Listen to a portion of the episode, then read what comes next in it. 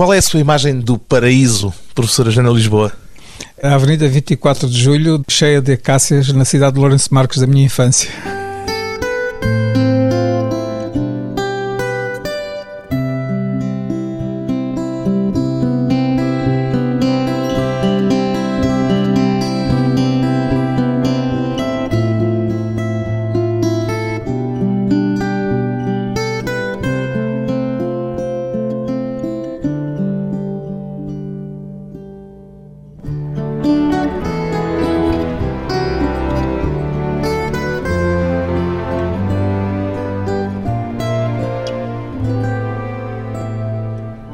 Eugênio Lisboa, 82 anos, ensaísta e crítico literário. Em que medida, Eugênio Lisboa, é que a literatura o ajudou a compreender as suas próprias experiências pessoais? Ajudou-me em grau iminente, porque desde muito novo tendi a ler uh, os livros que me apaixonaram como outras emanações de mim mesmo, quer dizer, eu tendia a rever-me nos livros, a encontrar-me nos livros, e eram aqueles livros que me serviam de certa maneira de espelho que eu me encontrava mais a fundo, nos quais eu mergulhava mais a fundo. Alguma vez fez experiências de vida a partir de experiências literárias, por exemplo? Sim, eu diria que sim. A literatura muitas vezes foi premonitória daquilo que me aconteceu na vida, não é? Acredita que a literatura ainda tem hoje algum poder especial ou esse poder desvaneceu-se e está, de certa forma, em diluição? A literatura tem. Agora, se as pessoas são receptivas a esse poder, isso é outra conversa. É? Parece-lhe que hoje serão menos receptivas? Eu creio que sim, que hoje as pessoas são, digamos, divertidas da leitura para outras formas de acesso mais superficiais, mais surfing, como a, a televisão e a internet, por exemplo. E parece-lhe que isso é um problema? Ou seja, lamenta isso? Eu lamento, sim, lamento na medida em que torna as pessoas mais superficiais e diminui o grau de concentração da atenção. Pois bem, Eugênio Lisboa reconstrói justamente o passado, o seu passado pessoal, no primeiro volume das suas memórias, a que chamou Acta est fábula, o que significa acabou a peça, acabou a representação. É um balanço de vida, Eugênio Lisboa? É um balanço de vida, é um balanço de vida, mas não é um balanço de vida que eu queira deprimente. Quer dizer, eu não me meti neste empreendimento que é completamente louco aos 82 anos de escrever as minhas memórias em cinco volumes, porque nunca se sabe se os deuses me vão dar o tempo de que eu preciso, não é? Já sabe que são cinco volumes? Está planeado para cinco volumes, sim. Não sei, portanto, se irei ter tempo para isso, mas de qualquer maneira, se me meti nisso, não foi num gesto de adeus, foi num gesto de revisita eh, estimulante, tónica, que de resto tem provado ser, que tem-me dado imensa satisfação eh, regressar pela escrita a esse passado. Mas ao chamar-lhe acta est fábula parece um adeus, de certa forma. Não, quer dizer que o acto est fábula, quer dizer, o essencial da minha vida está feito, está completo. O que não impede que eu gaste algum tempo revisitando esse passado sem nenhum conteúdo patológico ou deprimente. É? Há saudosismo nesse passado e nessa revisitação? Eu diria que há menos saudosismo do que vontade de tornar presente um passado que foi bom. Isso é saudosismo? Não sei, se quiser chamar-lhe assim. Quer reencontrar um pouco aquilo que foram as suas vivências e, de certa forma, isso parece iniciar uma certa saudade. O saudosismo é o, digamos, querer voltar ao passado. E eu, no fundo, quero tornar o passado presente. Talvez seja uma forma, digamos, mais dinâmica, mais saudável de manipular esse passado. Melancolia, nostalgia, são termos que se podem aplicar nesse empreendimento? Há sempre um traço disso, claro, há sempre um traço de melancolia e de nostalgia. Embora eu não, não me descreva a mim mesmo como um ser nostálgico ou melancólico, quer dizer, eu sou uma pessoa que normalmente frui bastante o presente e gosto de antecipar o futuro. Portanto, a nostalgia não é o meu forte. O seu balanço de vida está cheio de referências literárias desde a adolescência, mas o seu destino profissional pelo menos numa etapa larga da sua vida, foi a engenharia. Foi um equívoco? Não, não, porque não foi ora uma coisa, ora outra. Foi sempre simultaneamente as duas coisas. Quer dizer, Mas profissionalmente, na forma de ganhar o dia a dia, era a engenharia. Na forma de ganhar o dia a dia. Mas quer dizer, a engenharia e o meu trabalho profissional nos petróleos durante 20 anos, não é? Não foram contra a natura. Eu gostava de fazer esse trabalho, quer dizer, era um trabalho muito interessante. A, a vida nos petróleos era uma vida, digamos, de dramas pendentes a todo momento, quer dizer, havia sempre uma crise a resolver, não é? E a resolução... fazia exatamente nos petróleos? Bom, eu fui, comecei por ser uh, diretor técnico e depois ascendi a gerente e a diretor-geral da Total, da Sonap e da refinaria da Sonarep, não é?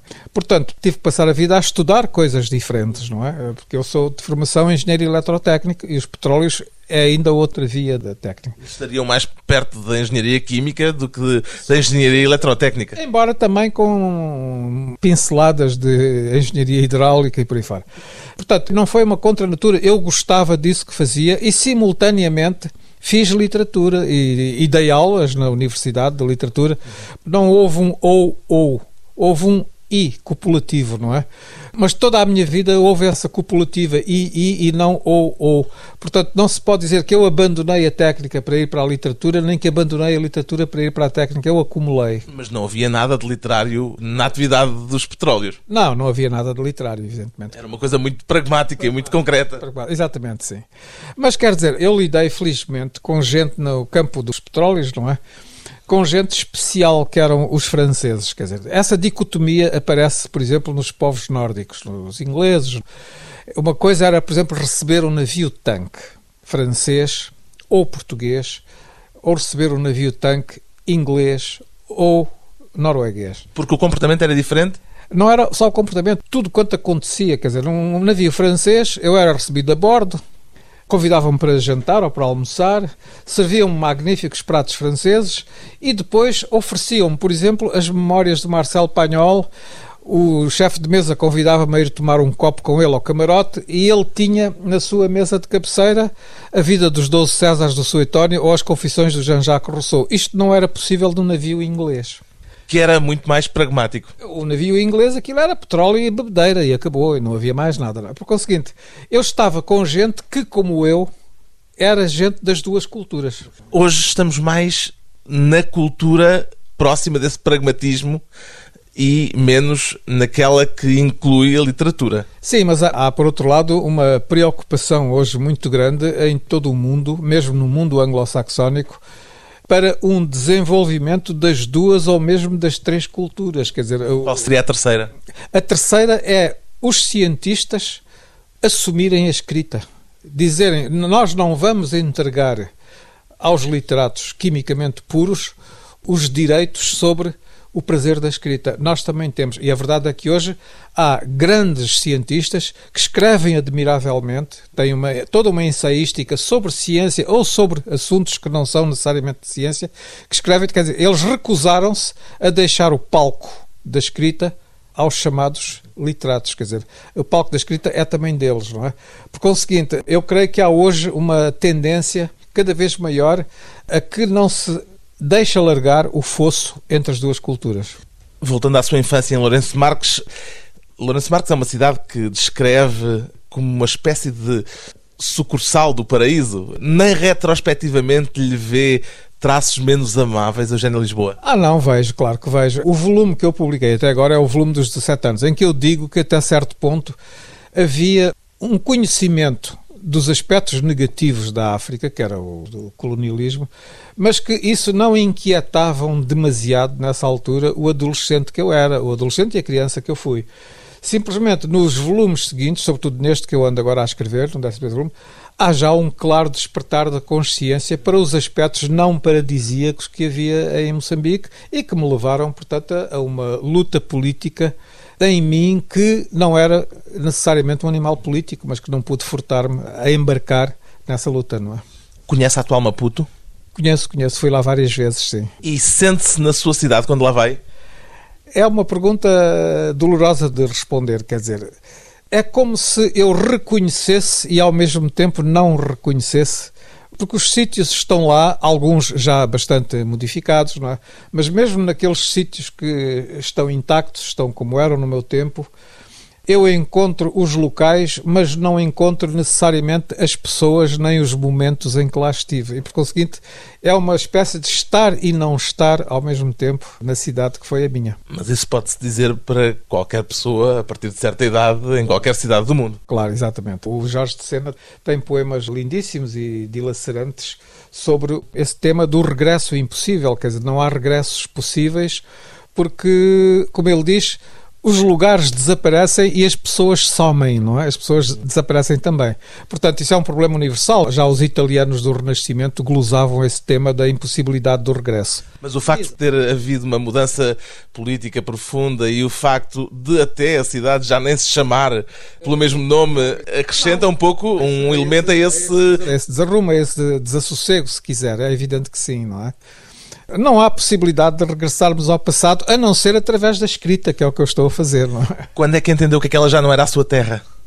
Bom, no momento em que, bom, na realidade, muito até um bocado antes da independência, nós começámos a, a assumir, mesmo os nascidos lá, como eu, como o Rui Knopfli, não é, como outros, que nós fazíamos parte de outro mundo, porque nasci lá, a minha mãe nasceu lá, a minha avó nasceu lá. Mas a minha cultura era fundamentalmente uma cultura europeia e universal, quer dizer, muito embora eu tenha sido das primeiras pessoas lá que começou a prestar alguma atenção às literaturas locais, à literatura que se fazia em Moçambique, não há dúvida nenhuma que eu não podia prescindir das grandes obras da cultura europeia de todos os séculos, não é? E nessa medida, portanto, eu estava com um pé lá e com um pé cá fora. E sentíamos, o Rui Knofri, por exemplo, escreveu um livro com um título em que todos nós nos revíamos, é o país dos outros. Era a sensação de que nós, brancos, por muito radicados que ali estivéssemos, por muito que precisássemos daquele espaço africano, daquele índico, daquelas praias, não é? Sentíamos que algo de nós não pertencia ali ou algo daquilo nos não pertencia a nós. Uma sensação de desenraizamento. Depois de uma breve pausa, voltamos à conversa com Eugênio Lisboa e ainda as memórias do paraíso.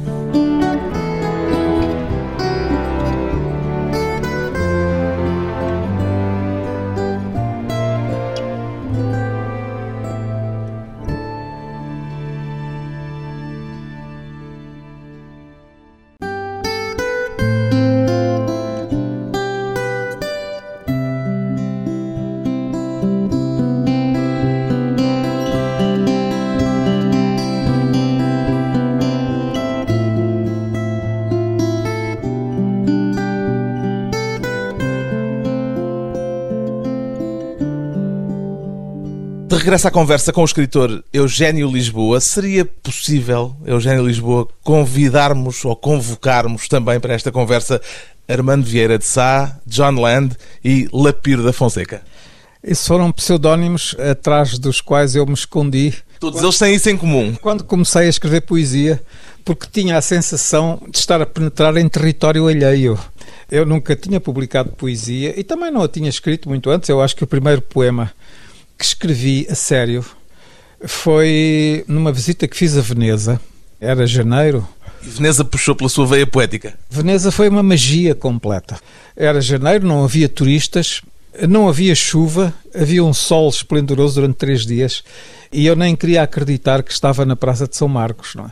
E nessa altura escrevi um poema que era um pouco inspirado na Morte em Veneza, do Thomas Mann. E que atribuiu a quem? Esse foi ao Lapiro da Fonseca. E qual destes três pseudónimos teve uma existência mais prolongada? Nenhum deles teve uma existência muito prolongada, porque eu publiquei pouquíssima poesia na Voz de Moçambique. As pessoas, aliás, acabaram por descobrir eh, depressa quem era que se escondia ali por trás dos pseudónimos. Ah, mas os pseudónimos era mesmo uma forma de se ocultar? Era mesmo, eu queria mesmo que as pessoas não soubessem quem eu era, claro com o objetivo de fazer daquilo uma espécie de jogo e perceber o que é que diziam sem estarem influenciados um pelo conhecimento isso. do autor? É um pouco isso também, pois.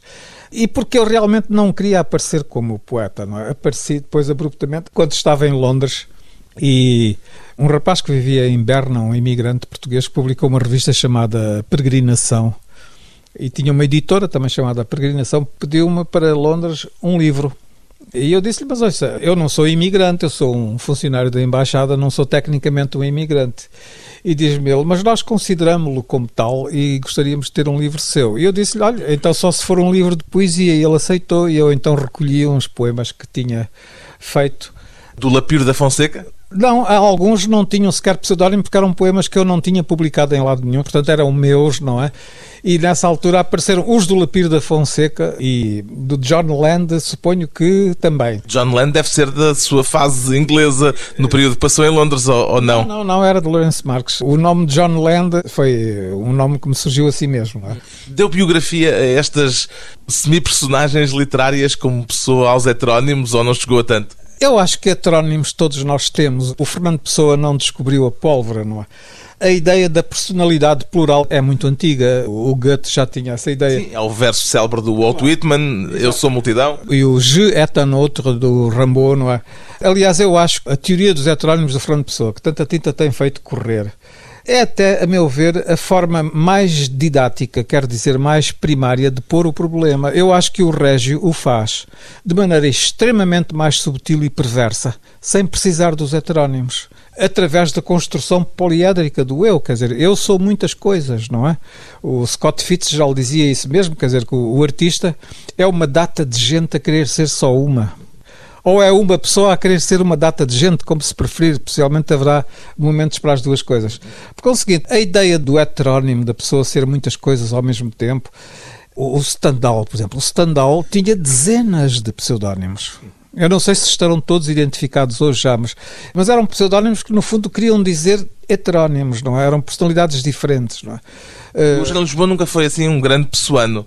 Eu gosto muito do Fernando Pessoa, eu admiro imenso o Fernando Pessoa. Mas é mais admiração do que amor, digamos é assim. É mais admiração do que amor, sim. Acho que o Fernando Pessoa é demasiado doentio. Por exemplo, eu não suporto o Fernando Pessoa em momentos de uma certa depressão. Quer dizer, acho que é uma leitura letal, uma leitura perigosa. Não é? No Régio não há também qualquer coisa de doentio. Quer dizer, visitando pelo menos a casa dele em Porto Alegre, há um peso ali Régio, que parece também bastante doentio. No Régio há coisas sombrias. Sombrias até ameaçadoras, até se quiser sinistras, mas há sempre uma vitalidade muito grande naquilo. No Fernando Pessoa há momentos de, digamos, de apetência do nada, do vazio, não é? Se te queres matar, porquê é que não te queres matar? matar exatamente. Há uma história que eu tenho contado já, o, o Régio. Suponho que era isso, aliás, que o afastava um bocado do Fernando Pessoa. Era esse aspecto negativo, nihilista uma ocasião, o pai de uma aluna do Régio, eh, para impressionar o Régio, disse: Sabe que a minha filha, que é sua aluna, tem 13 anos e o escritor preferido dela já é o Fernando Pessoa. E o Régio respondeu-lhe: Então leve-a ao médico depressa. Porquê é que se virou mais para o ensaísmo do que para uma veia poética ou mesmo para a prosa de ficção? Provavelmente por sentir que o ensaísmo, pelo menos o ensaísmo que eu pratico, não é um desvio nem da ética nem do romanesco. O meu ensaísmo é muito romanesco, quer dizer, há muita uh, ficção lá. Há muita invenção e há construção. Invenção. Costumo dizer que não há mais criação poética necessariamente num poema do que num ensaio, depende do ensaísta. Por exemplo, eu vejo numa, em páginas do George Steiner muito mais criação poética do que em muito dito poeta ou ficcionista. Quer dizer, aquilo que uma pessoa investe na escrita pode fazê-lo no ensaio, pode fazê-lo na poesia. Ou seja, não hierarquiza, não há uma não. escala de valores não. como muitas vezes temos a ideia de que existirá. Não. Uma das coisas que me eh, indigna, por exemplo, é que em certos inquéritos que se fazem para se fazer o estado da nação da nossa literatura, nunca aparece o ensaísta. Eles ficam-se pelo ficcionista, pelo poeta, talvez pelo homem de teatro. É, aparece muitas vezes Eduardo Lourenço. E, Lourenço, e o, o ensaísta fica de lado. Ora, isto suprime, por exemplo, o indivíduo como Oliveira Martins que é um criador fabuloso, quer dizer, a história de Portugal de Oliveira Martins não é menos criação poética ou dramática do que muita dita tal. Mas o reconhecimento de Eduardo Lourenço não contraria um pouco essa sua tese? Mas é que nós não podemos ficar-nos pelo Eduardo Lourenço. Quer dizer, o, o mal é aí, é quando se faz uma exceção, e não há uma exceção. Quando eu dirigi, por exemplo, o Dicionário Cronológico de Autores Portugueses, o Instituto Português do Livro, a primeira coisa que fiz foi reunir com os meus colaboradores e dizer-lhes: vamos definir a autor.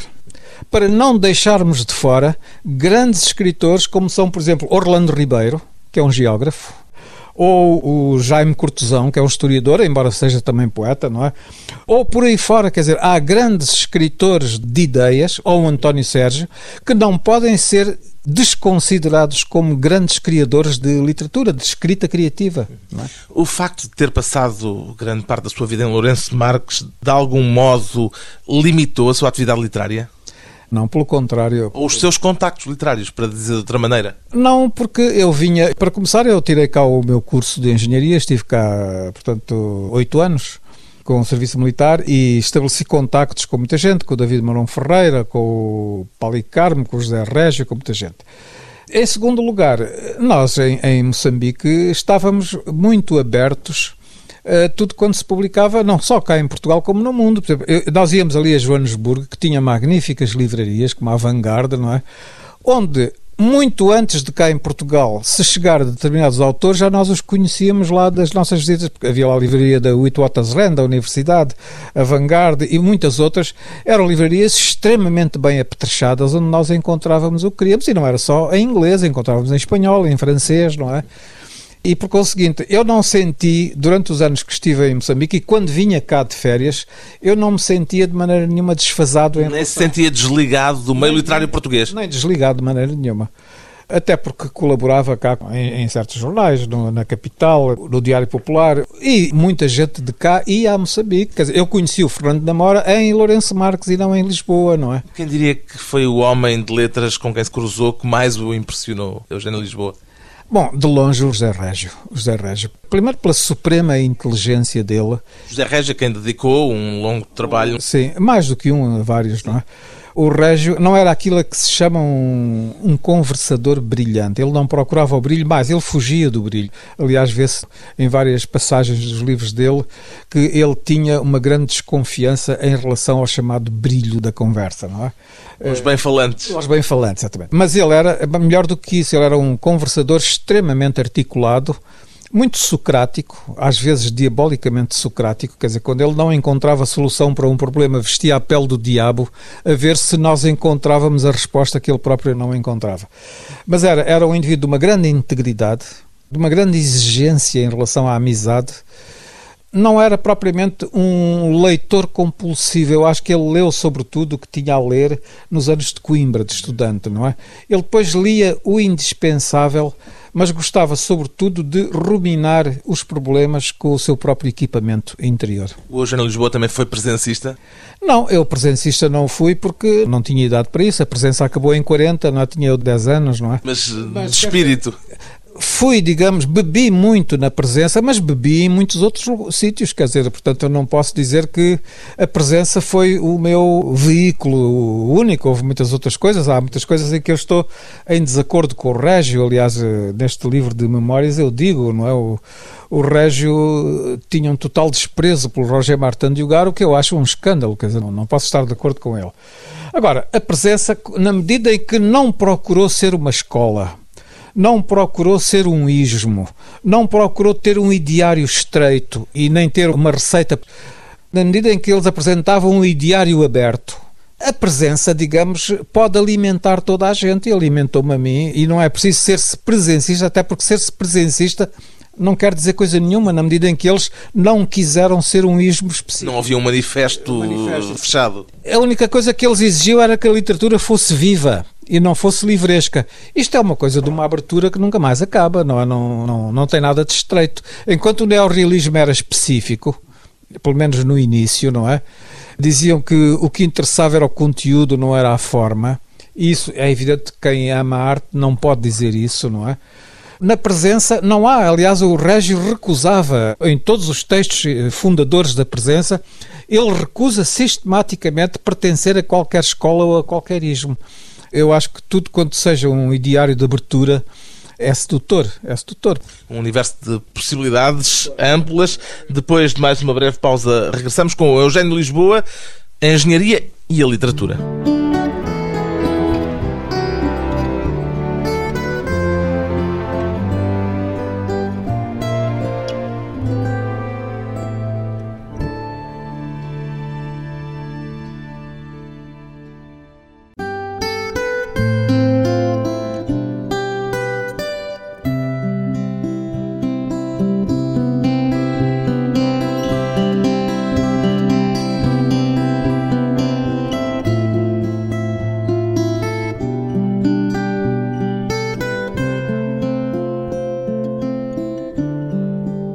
Convidado hoje para a conversa pessoal e transmissível o escritor Eugênio Lisboa. A palavra retornado faz parte do seu léxico, o Eugênio Lisboa? Não, é uma palavra que eu recuso completamente pelo seguinte, é que mete muita gente diferente no mesmo saco. Retornado é o indivíduo que partiu para lá e regressou. Por exemplo, não me serve a mim, porque eu não parti para lá, eu nasci Nasceu lá. lá. Nasci lá e muita gente nasceu lá e voltei para cá. Mas mesmo da gente que não nasceu lá, houve muita gente que foi para lá e se radicou lá, é como se lá tivesse nascido, não é? E portanto, ao vir para cá, não retornou lado nenhum. Por exemplo, houve pessoas que foram para lá com 4 anos de idade, 3 anos de idade. Portanto, é como se tivessem nascido lá e crescido lá, ao virem para cá, não regressaram a lado nenhum, porque não, o, cá não significava nada para eles. É?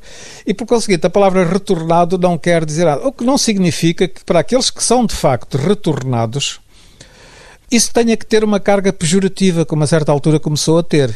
Embora se diga de passagem, eu creio, por aquilo que eu observei, de uma maneira geral, a reabsorção dos chamados retornados cá fez-se de maneira bastante pacífica. Não quer dizer que não tenha havido remoques, que não tenha havido gente que tenha dito coisas inconvenientes, mas de uma maneira geral, e dada a dimensão da reabsorção que teve que se fazer, porque de Angola e de Moçambique veio muita gente, não é? Numa situação de crise, ainda por cima. Portugal estava numa crise de mudança de regime, não é? Numa crise financeira eu devo dizer que se considerarmos todos os aspectos que à partida eram negativos para essa acomodação de toda essa gente que veio, as coisas se passaram notavelmente bem. O que não põe em causa a ideia de que terá havido grandes dramas individuais. Ah, houve dramas tremendos. Houve pessoas que perderam tudo, quer dizer, pessoas que enlouqueceram, inclusivamente, porque não conseguiram reconciliar Houve gente que foi vista nas ruas de Lourenço Marques descalça e a falar sozinhos, quer dizer, perderam completamente a razão. Claro que houve dramas enormes, mas fazendo uma análise, um balanço macroscópico, de uma maneira geral, a coisa sucedeu melhor do que sucedeu, por exemplo, com a França. O Eugênio Lisboa veio para a Europa, para Portugal, em 1976, ou seja, não veio logo a seguir ao 25 de Abril, ainda considerou a hipótese, antes de ir para Estocolmo, de poder ficar em Moçambique? Considerei, e de tal maneira que eu trabalhava para, para uma companhia que era a Total, que era uma subsidiária da Companhia Francesa de Petróleo. E tinha lá colegas meus franceses que foram lá nesse período de transição e que me diziam com a maior naturalidade tu, quando voltares para a Europa, porque tu é evidente que não vais ficar cá, e aquilo revoltava-me, indignava-me, quer dizer, porque não me passava pela cabeça sair de Moçambique, eu sempre tinha vivido lá, tinha lá a minha família toda. Pá. Era a sua terra. Era a minha terra, não é?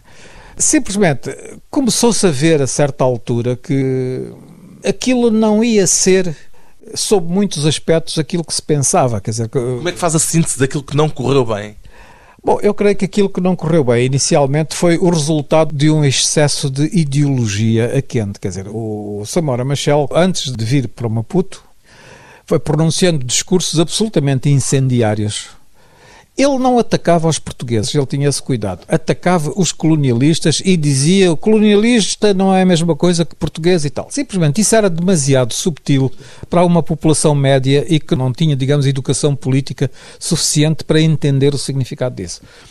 Resultado, aquilo aquecia ambições e nas empresas aquilo foi o pandemónio, depois houve muita gente que se acobardou e começou a, a ceder a todas as reivindicações loucas que os trabalhadores faziam, lançando o país, ocorrendo o país o risco de ser lançado numa inflação louca, não é? Havia poucos que resistiam, entre os quais eu, quer dizer, que não ia nisso, e tinham por isso uma vida difícil. Samora Machel era uma figura, digamos assim, bastante colorida. Era carismática, era uma figura carismática e era um homem bem intencionado. Mas... Chegou a estar com ele? Não, nunca o conheci pessoalmente. Mas quer dizer, houve, depois criaram-se nas empresas aqueles grupos dinamizadores que muitas vezes eram ocupados por oportunistas, não é? Que desassossegavam demasiado as empresas. E eu comecei a ver aquilo andar mal, andar muitíssimo mal. Falei com toda a franqueza com pessoas, como por exemplo o Luís Bernardo Onuana, que nessa altura estava assessor do presidente, e pedi-lhe mesmo licença para falar com franqueza sobre o que estava a passar, coisa que ele aceitou. E ele disse-me no final: Olha, eu agradeço-lhe ao Lisboa você dizer-me isso tudo. Eu devo-lhe dizer que isso que você diz é verdade. Tudo quanto você disse eu sei e até sei mais. Eu disse-lhe: Bom, então se você sabe, eu fico descansado, porque eh, o que eu queria era ser mais uma vez leal para com a terra de que gosto e resolvi vir-me embora porque eu tinha filhas muito pequenas e, francamente, eu não estava a ver aquilo ir por bom caminho, nem no plano económico, nem no plano político. Felizmente que aquilo acabou por se recompor. Eu muitos que... anos depois. Muitos anos depois. Muitos e uma, com uma guerra sangrenta pelo uma meio. Uma guerra pelo meio, exatamente. Uma guerra tremenda pelo meio, com anos de fome desesperada. Os anos 82 e 83 acho que foram terríveis, não é? Mas hoje eu acho que no panorama africano, Moçambique é dos melhores territórios que há com os, todos os problemas que se queiram identificar, com todos os senões que se lhe queiram pôr, mas acho que é, apesar de tudo, dos territórios mais modelo que se podem encontrar em África. Nesse período, após a Revolução em Portugal e com a independência moçambicana, o facto de ser um intelectual tornava mais fácil ou mais difícil o seu processo de integração? O facto de ser intelectual torna sempre tudo mais difícil em qualquer regime. Em qualquer regime. Aliás, para lhe dar um exemplo, eu durante muitos anos travei o meu combate com amigos, com vários colegas, num jornal chamado A Voz de Moçambique, que era um jornal independente que incomodava muito o Estado Novo, incomodava mesmo demasiado o Estado Novo. Pois bem, quando Frelimo veio para o poder, A Voz de Moçambique foi o primeiro jornal que eles fecharam precisamente porque era independente.